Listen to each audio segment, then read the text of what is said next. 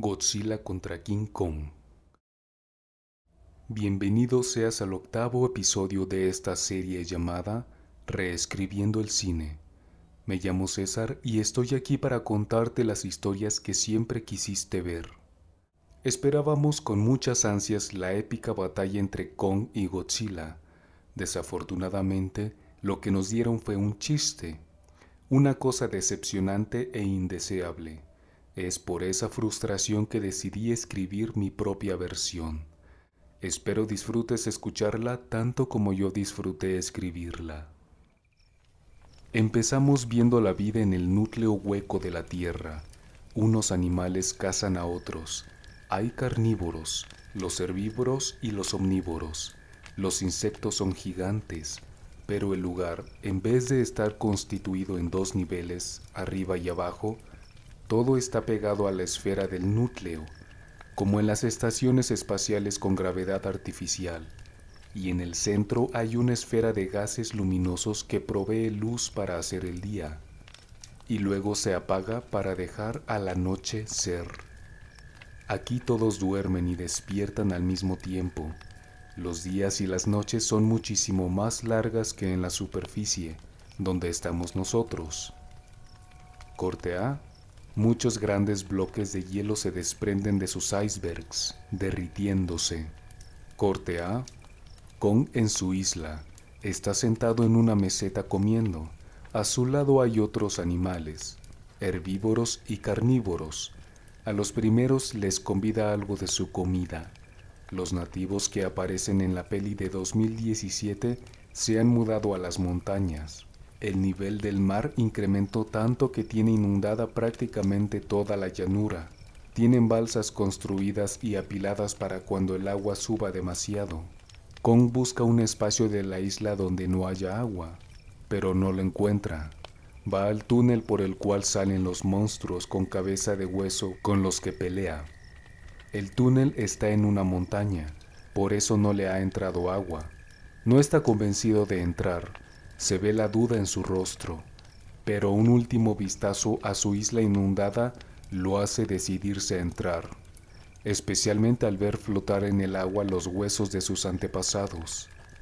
Avanza sin detenerse por el túnel. Corte A. Godzilla nadando en el fondo del mar.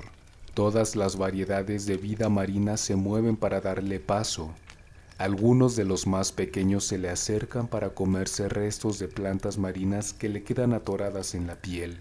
Otros se comen lo que tiene en las encías, dejándolas limpias. Llega a un gigantesco túnel por el que los demás peces ya no entran. Kong llega al final del túnel y descubre el mundo hueco. Ve la inmensa vegetación y la variedad de animales que le son completamente desconocidos. Se queda en la entrada del túnel un tanto tembloroso, pero le ruge el estómago, así que entra, huele las hierbas y da bocados. Algunas le gustan, otras las escupe, come frutas raras y descomunales. Se topa con otras criaturas, más chicas que él. Hay tensión, pero como son herbívoras, no pasa de gruñidos. Él se va a otra parte a explorar.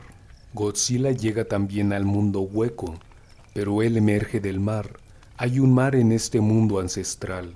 En ese mar se encuentra con otro titán que es exclusivamente marino. Parece una combinación de una tortuga, un tiburón y una medusa. Se mueve con suma elegancia. Cuando por fin sale a la superficie y camina en la tierra, vemos que este mundo hueco no es desconocido para Godzilla.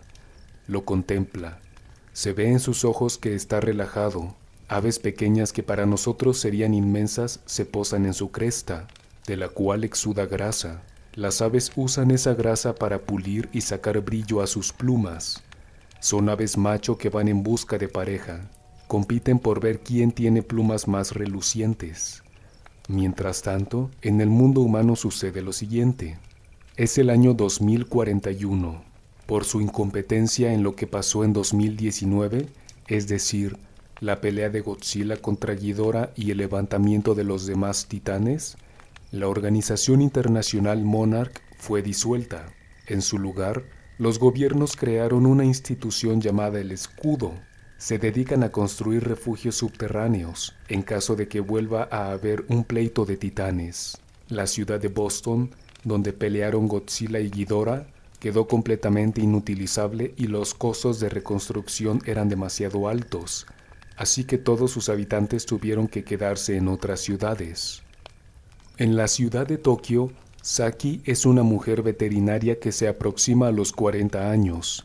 Su papá vive con ella, está en sus setentas, anda delicado de salud. Se consideran afortunados porque en Tokio un refugio acaba de ser terminado y los noticieros recuerdan que hoy habrá simulacro para entrar en él. Aparte de construir refugios, el escudo diseñó un plan de defensa. Dicho plan consiste en un robot gigantesco.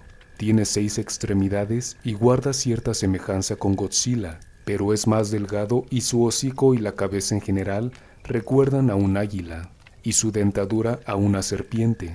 La función de sus dientes es realmente inyectar veneno, en caso de que las armas de fuego y los láseres queden inutilizados. El veneno es una mezcla de los venenos más letales del mundo, junto con algunos químicos que al entrar en contacto con sangre de titán se convierten en ácido.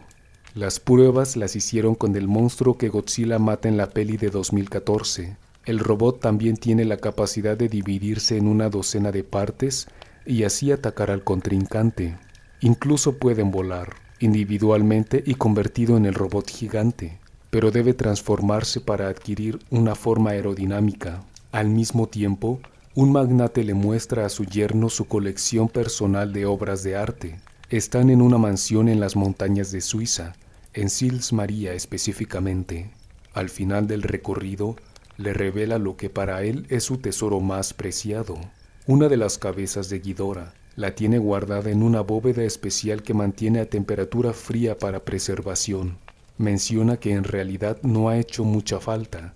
Después de tantos años la cabeza está prácticamente intacta. Sus únicas heridas vienen de la batalla contra Godzilla. Menciona que pasó por muchas manos, incluidas las de las personas que liberaron a los titanes. Ahora, si se preguntan de dónde viene esto, fíjense en la escena postcréditos de Godzilla, Rey de Monstruos. Continuó. El magnate le enseña al yerno la resistencia de la carne del animal tomando un machete y golpeándolo con todas sus fuerzas en el párpado cerrado. El machete rebota. No le hace la más mínima mella a la bestia. De vuelta al mundo hueco, dos animales de la misma especie se pelean por una presa. Godzilla se encuentra con ellos y les ruge. Ambos animales se detienen y adquieren una actitud sumisa. Godzilla los contempla un rato más. Lanza unos cuantos gruñidos suaves. El par de animales comparte la presa en vez de pelearse por ella. Kong sigue explorando el lugar. Escucha el rugido de Godzilla a la distancia. Le causa curiosidad. Busca la fuente. Godzilla continúa su camino. Su olfato detecta algo. Sigue el olor. Hasta que ambos titanes se encuentran. Kong reacciona con cierta agresividad, pero sin acercarse a golpear. Tiene algo de miedo. Godzilla se mantiene tranquilo, no deja de observar al gorila. Finalmente se cansa de escuchar los gruñidos de Kong y le ruge, pero Kong responde de la misma manera. Godzilla se acerca amenazante. Algunos animales contemplan la escena, atentos a lo que pueda pasar. Kong no se intimida y se prepara para pelear. Agarra una gran piedra alargada que sostiene como si fuera un mazo.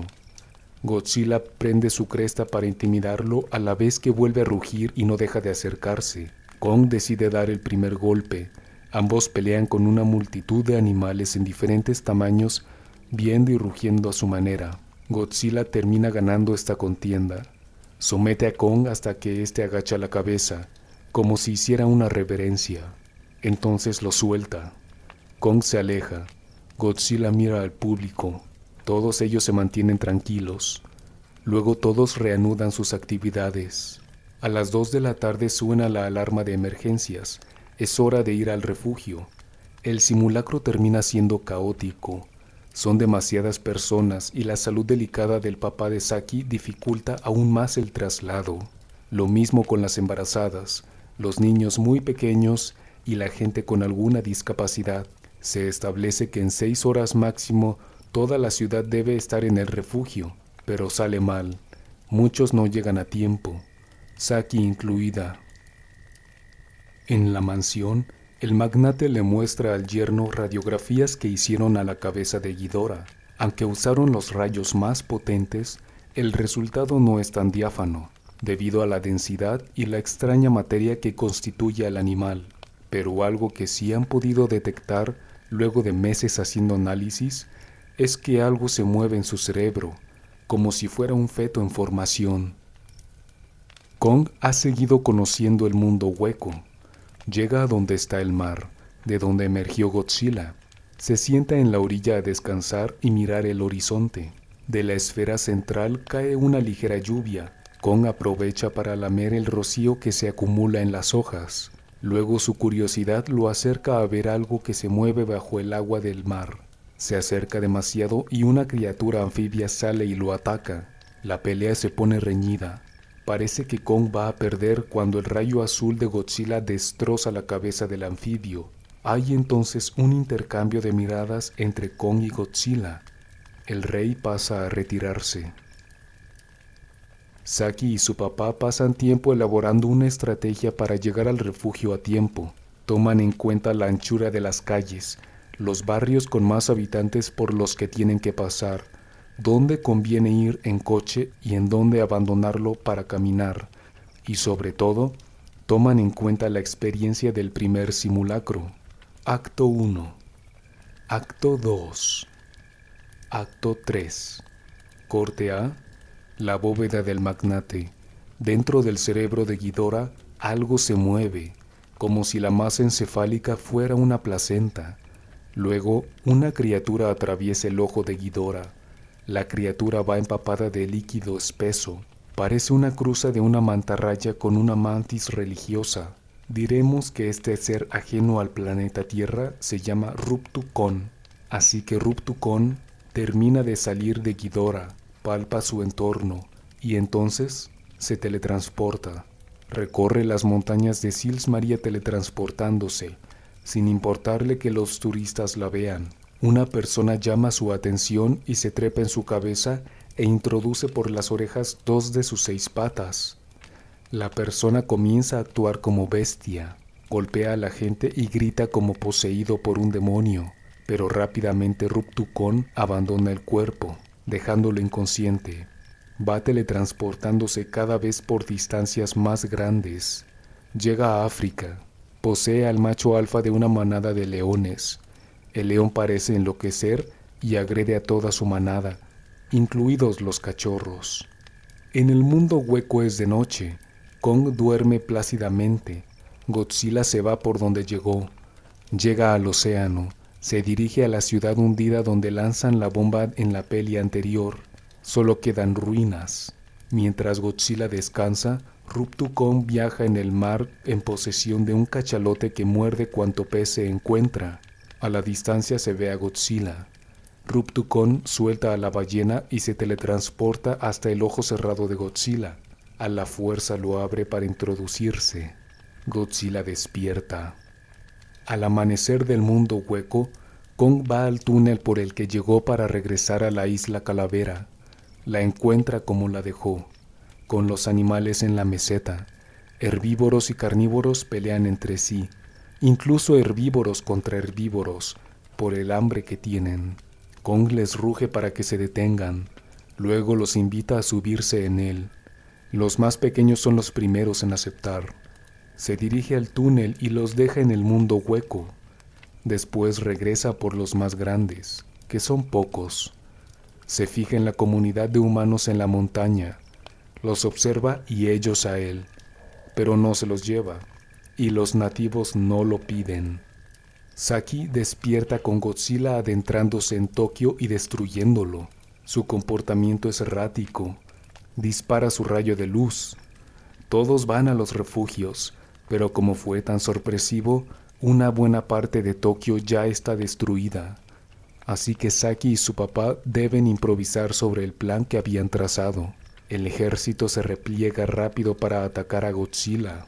Por capricho o por aburrimiento, Ruptukon abandona a Godzilla y salta a la calle. Se monta en un coche y trata de poseerlo como a cualquier criatura. No logra hacerlo de inmediato. Puede verse en lo que sería su rostro que está pensando, esforzándose. Finalmente lo consigue y maneja el coche como desquiciado, atropellando gente. Mientras tanto, Kong ha guiado a las criaturas de su isla por el mundo hueco. Luego él sigue explorando por su cuenta. Se encuentra con un espinosaurio, con el que pelea. Como sufre una mordida dolorosa, se va corriendo, pero el dinosaurio lo persigue. En la carrera encuentra un túnel y se adentra en él. El espinosaurio no tiene manera de trepar por ahí. Ruptucon permanece en el coche, mientras Godzilla, aturdido por lo que le hicieron, trata de escapar de los ataques humanos.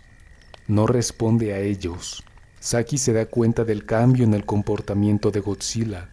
El ejército también lo percibe, pero creen que es porque lo están rindiendo. La organización de El Escudo decide poner en marcha el plan de defensa con el robot gigante. Recordemos que está constituido de una docena de partes. Estados Unidos, Rusia y China tienen cuatro cada quien. Desde sus bases despegan con el objetivo de encontrarse en Japón y ahí ensamblarse. Llegan justo antes de que Godzilla pueda sumergirse en el agua. Esta vez sí se defiende. Ruptukon deja el coche, se encuentra con Saki y la posee. Ella abandona a su papá y se va por ahí atacando gente. Kong llega al final del túnel, pero está sellado, aunque no parece ser una capa tan gruesa. Decide intentar romperla, y lo consigue. Kong sale a un terreno adyacente al monte Fuji, escala en él para tener una mejor visión de su entorno. Es ahí que descubre a Godzilla peleando con el robot gigante. De inmediato corre hacia ellos. Al mismo tiempo, el papá de Saki está solo en el caos y destrucción de la ciudad, y su condición en silla de ruedas le imposibilita huir fácilmente, pero hace el intento. Le resulta más práctico arrastrarse. Intenta alejarse de un enorme edificio moribundo que está a nada de caerse. Hay mucha gente corriendo y humo y fuego. Varios lo pisan, porque no lo ven o porque piensan que ya está muerto o porque el pánico hace que no les importe, pero una persona ve su verdadera situación y lo ayuda. Mientras, Saki sigue lastimando a la gente. En ese momento Kong va pasando. Está muy cerca de llegar a ayudar a Godzilla, pero Ruptukon lo ve y se teletransporta hasta su cabeza y como con Godzilla, a través del ojo se introduce y lo posee. Kong llega a la pelea y ataca a Godzilla por la espalda. Kong y el robot golpean con todo a Godzilla, que hace lo que puede por desarmar al robot y al mismo tiempo no lastimar a Kong, pero los ataques son tan desalmados que Godzilla no ve otra forma y usa el rayo azul contra Kong. Lo deja desmayado. Ruptukon abandona el cuerpo y salta al mar. Godzilla también entra al mar, pero para huir del robot. El papá de Saki y la persona que lo ayuda siguen batallando, pero el edificio se desploma.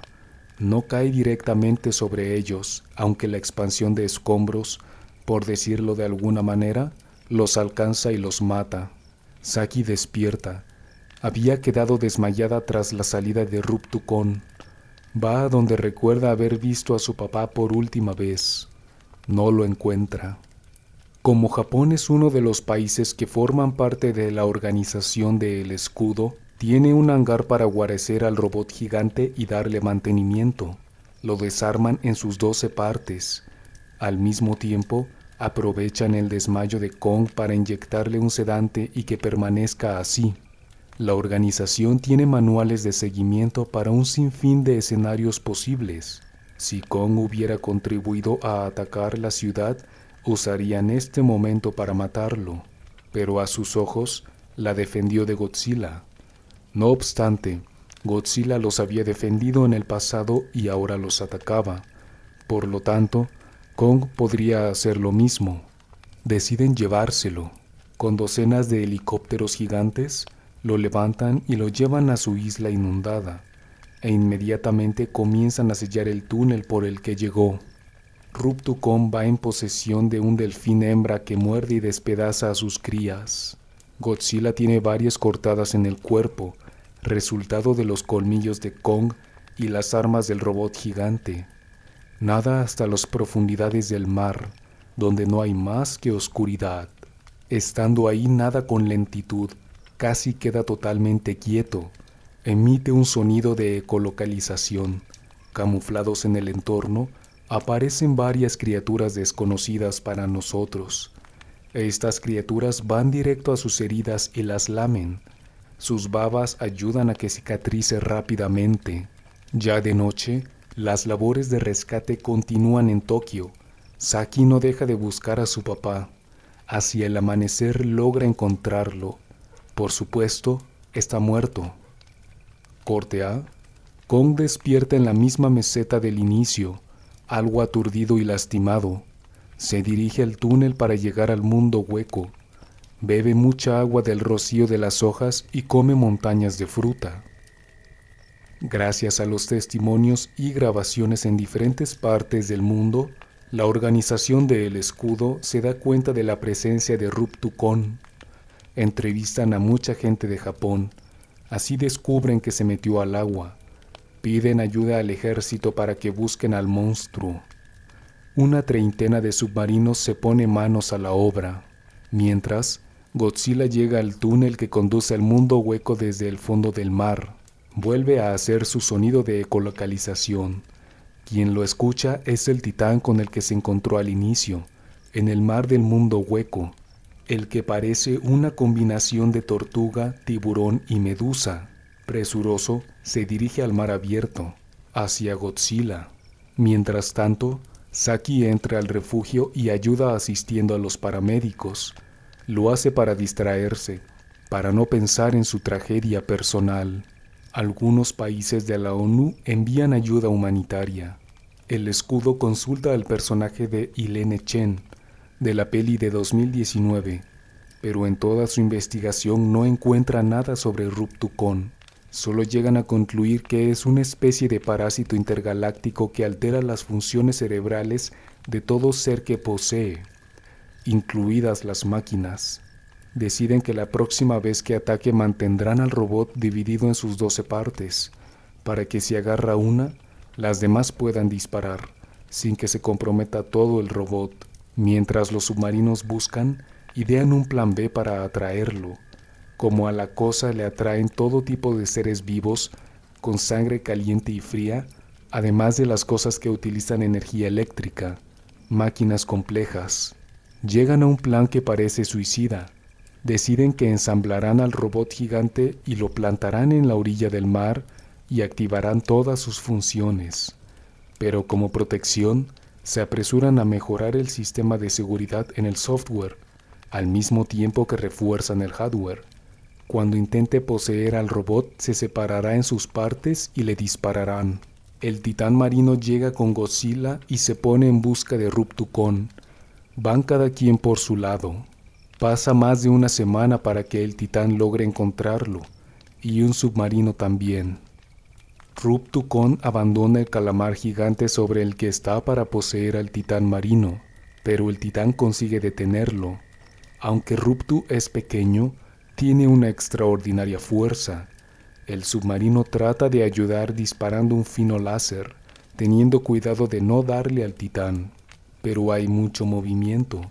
No aciertan. Para su mala fortuna, Ruptu llega a poseer al titán, aunque no por mucho tiempo, porque tiene seis cerebros y solo agarra uno. Además, uno de los disparos del submarino lo roza, provocando que abandone al titán. A su vez, el titán fue capaz de mutilar una de sus patas con las que toma el control de los seres. A pesar del daño que provocan, no pueden impedir que se escape teletransportándose quién sabe a dónde. El escudo pone en marcha el plan B. Saki y el resto de gente sigue viviendo en el refugio, pero ella sigue de voluntaria buscando entre escombros gente enterrada. Ha pasado un mes y la opinión pública critica a El Escudo por no ser capaz de atrapar a Ruptucon. Aunque sí han habido avistamientos, se ha metido en barcos y ocasionado tragedias. Un día, un barco pirata que es desviado por una tormenta navega por las costas de Japón. Ruptu-kon va con ellos. Está hacia el sur de la bahía de Matsushima, pero es suficiente cercanía para que el bicho detecte al robot gigante. El refuerzo al hardware y el software permite que la posesión no sea inmediata. Se mueve como si tuviera los engranes trabados. No logra separarse en sus partes lanza uno de sus misiles al mar. La explosión es inmensa. Godzilla la percibe. Godzilla emerge a la superficie. Emite un sonido de ecolocalización que es escuchado por Kong en el mundo hueco. Godzilla empieza a acercarse a Japón mientras no deja de lanzar el sonido. Kong se moviliza. Va al túnel por el que había salido. Se ordena a todos los civiles que están en la superficie que regresen al refugio incluidos los rescatistas y sus voluntarios. Así que Saki corre a resguardarse. Ruptukon logra obtener el control total del robot. Comienza a disparar a la ciudad, pero llega Godzilla a contenerlo. Kong se apresura, encuentra que los humanos están tapando el túnel, derriba el obstáculo. Al salir, ruge con todas sus fuerzas, llama a la atención de Godzilla y el robot. Ruptukon se teletransporta hasta Kong y lo posee. Masacra a todos los trabajadores del túnel, luego ruge, invitando a los otros dos a que vengan. Saki llega al refugio, simbran las paredes, resuenan las pisadas y los rugidos. Godzilla y el robot llegan con Kong, así que por fin se desarrolla una pelea épica entre los tres al pie del monte Fuji, lo que hace el encontronazo algo tricky es que Ruptukon salta de uno a otro. Entonces hay cosas como que toma el control del robot, ataca a Godzilla, pero Kong aparece por la espalda para pegarle. Entonces Ruptu salta a Godzilla y con el rayo lastima a Kong. El ejército envía algunos aviones para que ayuden, pero como no saben exactamente en dónde está Ruptu, terminan atacando a Godzilla y a Kong para no echar a perder su robot. Después de una extensa y cruenta batalla, Godzilla y Kong logran coordinarse para destruir la cabeza del robot justo cuando Ruptu está ahí, lo que provoca su muerte. El problema es que Kong fue mordido por el robot y el veneno corre por su sistema. Se desmaya. Godzilla lanza otro sonido de ecolocalización unos insectos voladores del mundo hueco se apresuran a obedecer al llamado. Tardan en llegar. Cuando lo hacen, Kong apenas respira. Los insectos tienen largos aguijones, los cuales se entierran por todo el cuerpo de Kong. Son cientos de insectos. Parece un tratamiento de acupuntura. Los insectos absorben el veneno y casi de inmediato mueren. La respiración de Kong se regulariza. Meses después, Tokio continúa su reconstrucción. Saki prosigue con su vida de veterinaria. Godzilla y Kong viven en el mundo hueco. El suelo donde cayeron muertos los insectos se fertilizó con sus cuerpos. Fin. Hola, gracias por ver hasta el final. Suscríbete si quieres seguir viendo películas reescritas y pelis que jamás llegaron a hacerse. Comenta cómo crees que habría mejorado la historia de estos dos titanes del entretenimiento. Adiós.